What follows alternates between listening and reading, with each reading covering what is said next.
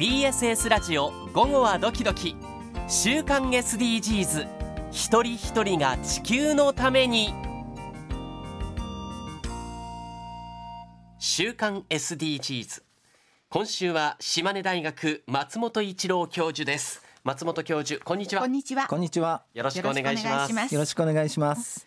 さてこのコーナーでは SDGs17 個の目標の下にある169個のターゲットを深掘りし解説しています。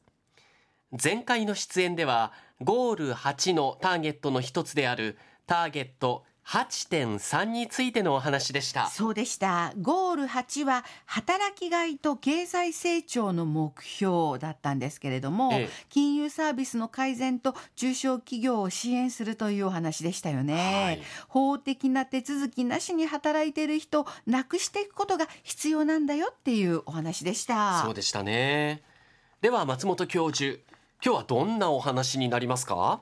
はい、えー本日の深掘り169ですが、ゴール9についてのターゲットの一つを解説します。はいはい、ここで恒例のミニクエスチョン。ゴール9は何だったでしょうか、えーリスナーの皆さんも考えてください。では本日は太田さん。はい。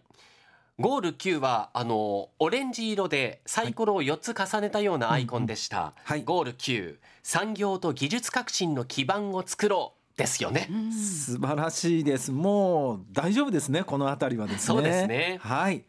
この経済産業っていうのは人間社会の基盤で、まさに社会を豊かにするそのものだと言えますよね。そうですね。はいでは松本教授、今回のターゲットとなるとどんなターゲットですか？はい、えー本日はゴール9のターゲットの一つ、ターゲット9.3のお話です。はい。はいここで本日のメインクエスチョンターゲット9.3を考える上で大切なのがその前にあるターゲット9.1と9.2なのですが、はい。そこでは何の解決を目指したでしょうかという覚えていたら嬉しいなというクエスチョンです。はい。今日はじゃあ水江さん行ってみましょえーとね、9.1、9.2、はい。確かインフラが出てきましたよね。強力なインフラが必要でですし、はい。特に日本っていうのは自然災害が多いので、はい。とても重要なんだというお話でしたよね。そうですね。はい、あと、包摂？え？包摂的。的ってあの、うん。包み込むといはい。う意味で、そうです。これがとってもあの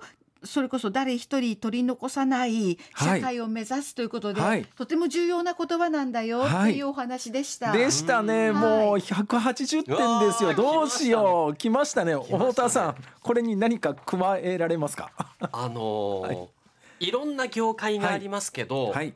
特に、えーっと製造業の発展が、はい。その個人や社会の豊かさにつながるとはい。いう話があったと思うんです。そうですね。で、はい。産業と技術革新の基盤を作ろうといううんこのゴールから、うん。技術革新もとても重要なので、はい。あのものづくりの中で技術が進歩していくと、うん。明るい未来につながるよねって、松本教授がポロリと言ったような気ポがロリと言っております。言ったはいような気がしました。そうです。あの特に日本はものづくり日本でこの経済を支えてきたのでまさにその通りです、はい。これで190点ですよね。来ましたね。はい来ました。はい。では松本教授解説お願いできますか？はい、えー、と解説します、えーターゲット9.1では経済発展と人の幸福のため強力にインフラ整備を行うことを目指していました。はい。はい、そして9.2ではさっき出た包摂的で言いますよね。包み込む。はい。すべ、てを包み込むという意味です。はい。で包摂的で持続可能な産業化の推進ということでした。はい。はい。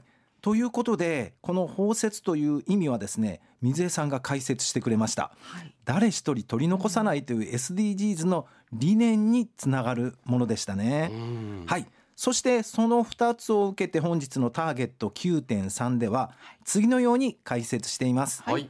このターゲットの文章もやや長いです。今日長めですか。今日長めです。まあ程よい長さっていう感じでしょうかね。はい。ではあの読み上げます、えー特に開発途上国における小規模の製造業その他の企業の安価な資金貸与などの金融サービスやバリューチェーンおよび市場への統合へのアクセスを拡大すると示しています。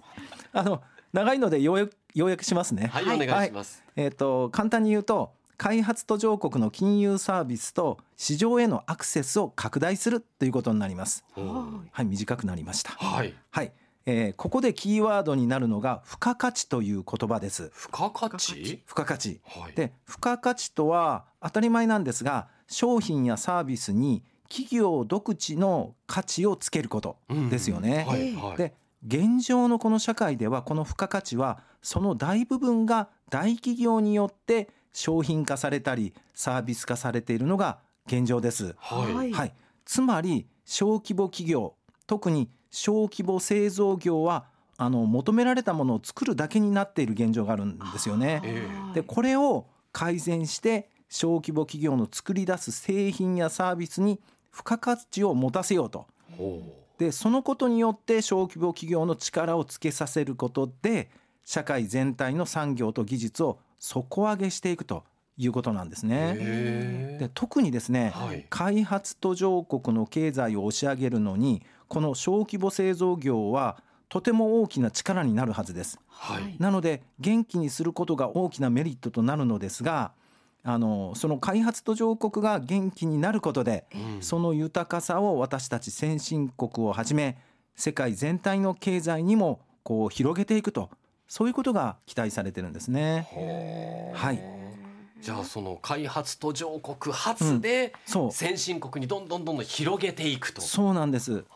あの私たちもこう開発途上国にいろんな寄付しますよね。はいでそれは私たちにやはりこう共通の見返りというかこううん豊かさを期待するからなんですね。なるほど。ではこのターゲット9.3を意識して私たちにできることは何があるでしょうか？はい。えっ、と今回のターゲットが特に開発途上国の小規模企業を意識したものなので、え個人でできることは少ないように感じるかもしれませんよね。はい。はいはい、あのしかしですね商品サービスを受けるのは私たち消費者自身ですね。えはいということなので私たちの消費行動が達成の鍵を握っていると言えます。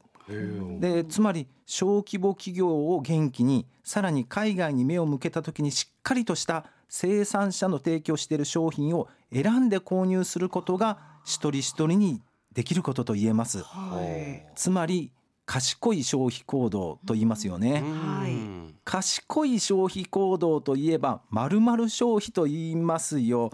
ねえ水江さん。はいはい手を挙げますはいどうぞ私もわかります。は。はいいや水江さんに当てました。エシカル消費はい、ですねはい素晴らしいです。はい、その通りです。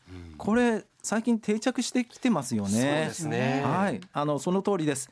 スーパーなどでは少し値段は高いんですが、海外の経済をサポートするためにフェアトレード商品のマークやええ。エコマーク、まあ、うん。環境マークのついた商品、製品を選んで購入することが海外の小規模企業をしっかりと支えることになって今回のターゲットにもつながるとい。うことです。ええ。あの一人一人の力は結集すると大きな波力になります、はい。えーこれは国内でも特に私たちの住んでいるような地方の産業、はい。経済にも言えますよね、はい。あの元気で環境の優しい環境に優しい商品を目指した地元企業たくさんあるように思います、はい。あの木育とかね竹でできたあうん。のお箸とかいろいろあると思いますね、そういう企業を応援したいですうん、まあ持続可能な産業の発展を願って環境に配慮している企業を私たちも応援することで,、はいでそれがまた地域の元気につながって、大きく言うと SDGs のゴールにも向かっていくと。そうなんです。地方発あの付加価値をやっぱりこのちっちゃなちっちゃなというか中小企業につけてほしいですよね。あーはい。そのポイントとなるのもエシカル消費、はい。そうです。賢い消費行動ですね、はい。それは私たちの買い物一つで。そう買い物一つです。うんもう最後に200点になりました。やったー。はい。今日は深掘り169ターゲット9.3開発途上国の金融サービスと市場へのアクセスを拡大するがテーマでした島根大学松本一郎教授でした。どうもありがとうございました。ありがとうございました。今週の週刊 SDGs でした